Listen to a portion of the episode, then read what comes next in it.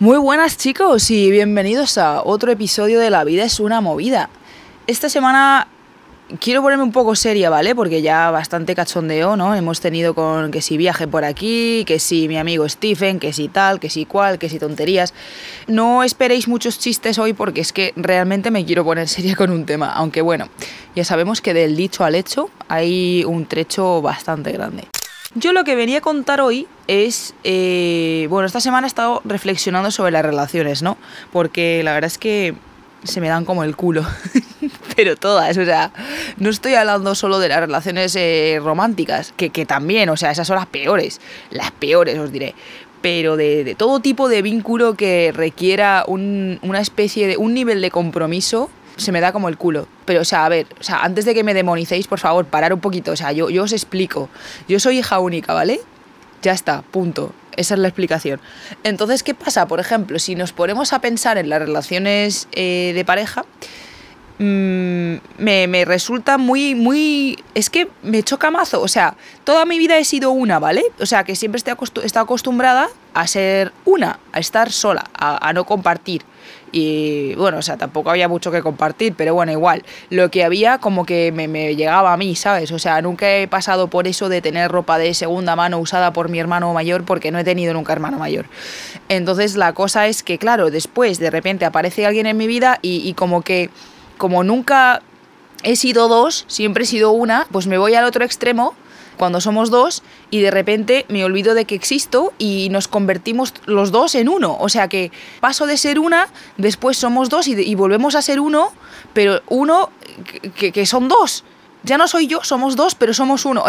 ¿Entendéis el caos que ya tengo en mi cabeza? Yo ya me he agotado, ya está, no quiero más relaciones, ya con esta explicación, Dios, creo que he resumido la historia de mi vida y ya cualquier otra relación que pueda venir eh, a mi vida, ya, ya lo siento, pero ya me habéis cansado. No quiero saber nada. ¿Cuándo vamos a romper? Por favor. Bueno, de esto no quería hablar de esto en particular, pero sí quería hablar del tema del egoísmo, porque bueno, se sabe mucho que la gente que es hijo único o hija única, como que tendemos a autocentrarnos muchísimo más en nosotros hasta el punto de poder considerarse egoísmo o egocentrismo. Entonces yo me he estado rayando mazo la cabeza porque creo que no es así. O sea, creo que tiene que haber una especie de límites con respecto a todo y yo quería entender un poco dónde estoy parada. O sea, a lo mejor por ahí es que es cierto y soy una egocéntrica de mierda o una egoísta de mierda y la gente que me quiere, pues tío, me quiere de milagro y por favor no os vayáis. Porque, coño, qué difícil es querer a alguien que solo se quiere a sí mismo. Pero como resulta que soy extremadamente empática y que el ayudar a la gente me mueve y me motiva muchísimo, pues ahora mismo estoy en un conflicto interno, de verdad, que, que digo, hostia, pero entonces ¿qué soy? O sea, soy egoísta a ratos, eh, a tiempo parcial, eh, soy egocentrista a tiempo completo, soy oportunista, soy una persona que en realidad mmm, lo quiere dar todo, pero se, se da cuenta que cuando lo da se olvida de sí misma, entonces ese miedo hace que no dé nada al final y me voy de un extremo al otro. Yo creo que esta última definición da en el clavo con lo que soy yo. Como que esa desesperación de conexión, pero que luego sabes que si, tienes esa conexión vas a dejar de existir, entonces prefieres meterte en tu cuevita y no dar nada a intentar trabajar una conexión sana, ¿no? Para los que acabáis de uniros, ¿vale? Que sois cada vez más y me encantaría agradecer el acogimiento. ¿Acogimiento? Acogimiento. Hostia. La acogida. Dios mío, hablar tanto en inglés. Quiero agradecer la acogida, ¿vale? Del último episodio con mi amigo Stephen, porque bueno, he hecho varios más solos que todavía no, no, he publicado y porque estoy, no sé, no sé si compartir tanto sobre mí o no, porque joder, me pongo aquí en el, en el spot y vais a todo lo que diga va, a ser el concepto que tengáis de mí. Pero bueno, yo creo que soy una persona que te caga, o sea, que soy muy guay. El caso que muchas gracias por haberlo escuchado, se ha escuchado muchísimo, se ha compartido otro tanto y estoy súper contenta, o sea, ni me lo había imaginado cómo ha pasado esto. Pero bueno, si te acabas de unir, ¿vale? Eh, voy a hacer una especie de introducción, ¿vale? Yo soy Perla, me presento, soy una viajera que dejó todo en el 2019 para viajar a tiempo completo también soy una apasionada del ejercicio y el gimnasio, soy entrenadora personal, tengo dos podcasts, ¿vale? Tengo este y tengo otro que está en inglés, que si os interesa por lo que sea, Eh, bueno, si te interesa, si te acabas de unir, estoy hablando en singular. Perla Meets the World. Y relativamente poco encontré trabajo como nómada digital, así que aún estoy adaptándome un poquillo a este estilo de vida, ¿vale? Todavía no estoy a tope con esto de, mira, trabaja desde donde, quieras y cuando quieras, pero trabaja. Es como, hostia, pero es que tienes tantas opciones al día de hacer lo que quieras y de disfrutar tanto de la vida que al final de lo último que te acuerdas es de puto trabajar. Es como, tío, vive de vacaciones, pero, pero trabaja, ¿sabes? No, por favor. Bueno, este podcast nace por las ganas que tengo de compartir con vosotros todas estas eh, perspectivas nuevas que me estoy encontrando en la vida, que me están dejando el culo rotísimo. Todas las experiencias que tengo de viaje, las personas extraordinarias que tengo el placer de conocer mientras sigo camino y sobre todo esa gente que vive por encima de la Matrix, o sea, como que busca otra cosa para sus vidas y de alguna manera funciona. O sea, que olvidaros de la rutina de 9 a 5 porque aquí en este podcast, eso, o sea, en mi vida en particular no existe ya. Lo he dejado atrás y espero no tener que volver a esa rutina porque si no yo me, me, pego un tiro. Así que nada, bienvenidos a mi pequeño rincón. Espero que os guste y aquí vamos con el podcast que se viene, se viene intensito, ¿eh? Adentro podcast.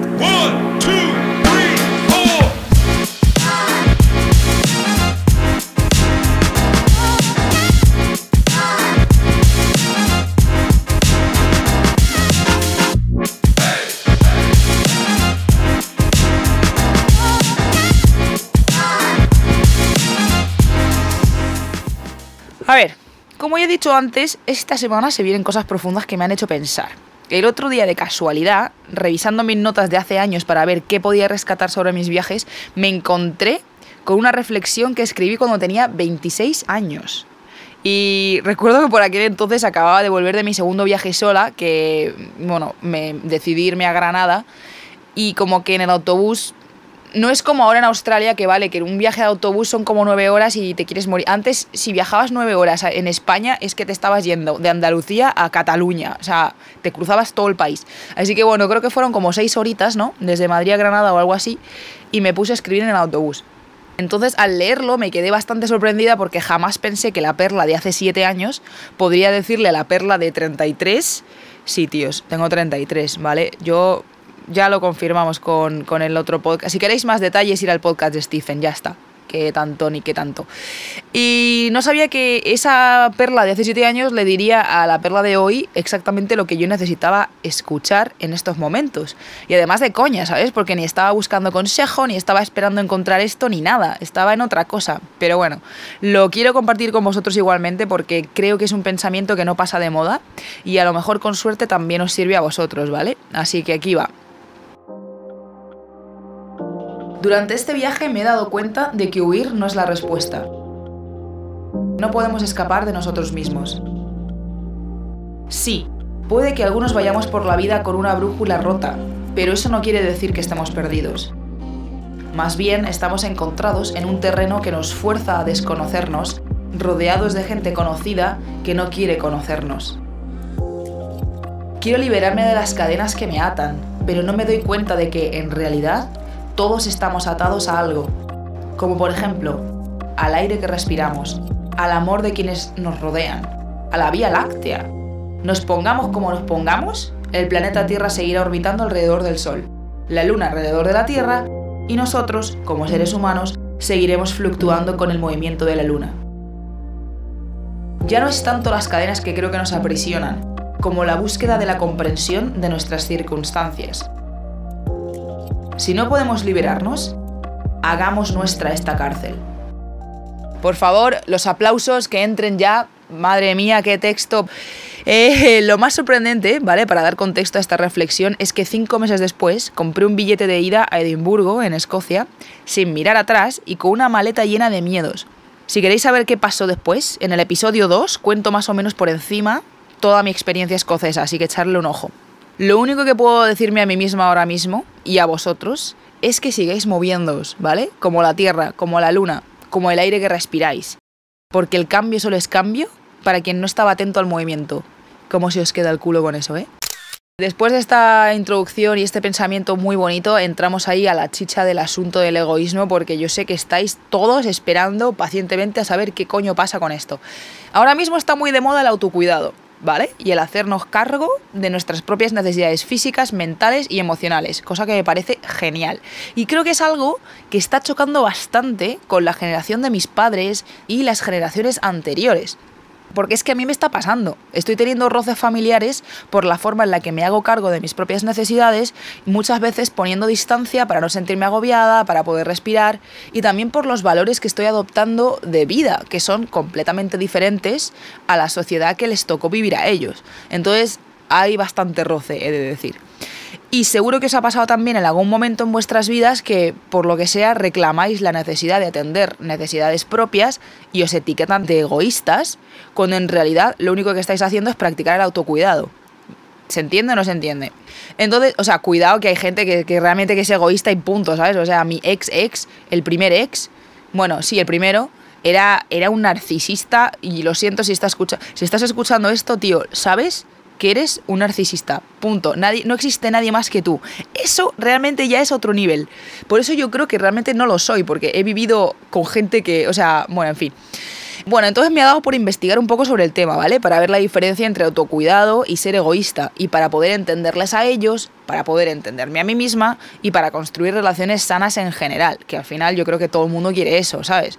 Y después de investigar un poco, resulta que he aprendido lo siguiente sobre ser egoísta, egocéntrico y autoconsciente. Cuidado, que ya son tres términos y definiciones, no solo son dos.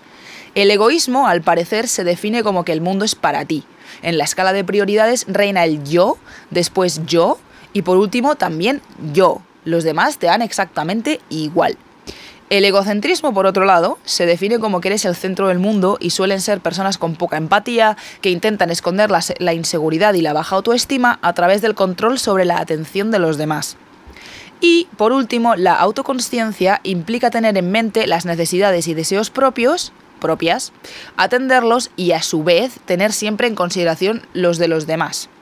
En mi caso diré que, o sea, después de haber investigado todo esto y de aprender un poco sobre cada cosa, a veces a mí me resulta difícil decir que no a la gente, o me siento mal cuando decido irme de las redes sociales, como ahora por ejemplo que sigo ausente, o cuando decido no hablar tanto con mis familiares y amigos o no doy tantas explicaciones, porque toda mi puta vida me he pasado mi existencia dando explicaciones sobre por qué no o sobre por qué sí. Y es como, Dios, me he encontrado con mucha gente en el mundo a la que admiro, respeto y quiero, que no me dan nada de, explicaciones y no significa nada. O sea, ¿por qué yo sí? Entonces como que yo me rayo con estas cosas. Y realmente a veces necesito mi espacio mental y emocional para recargarme y yo cojo y me piro.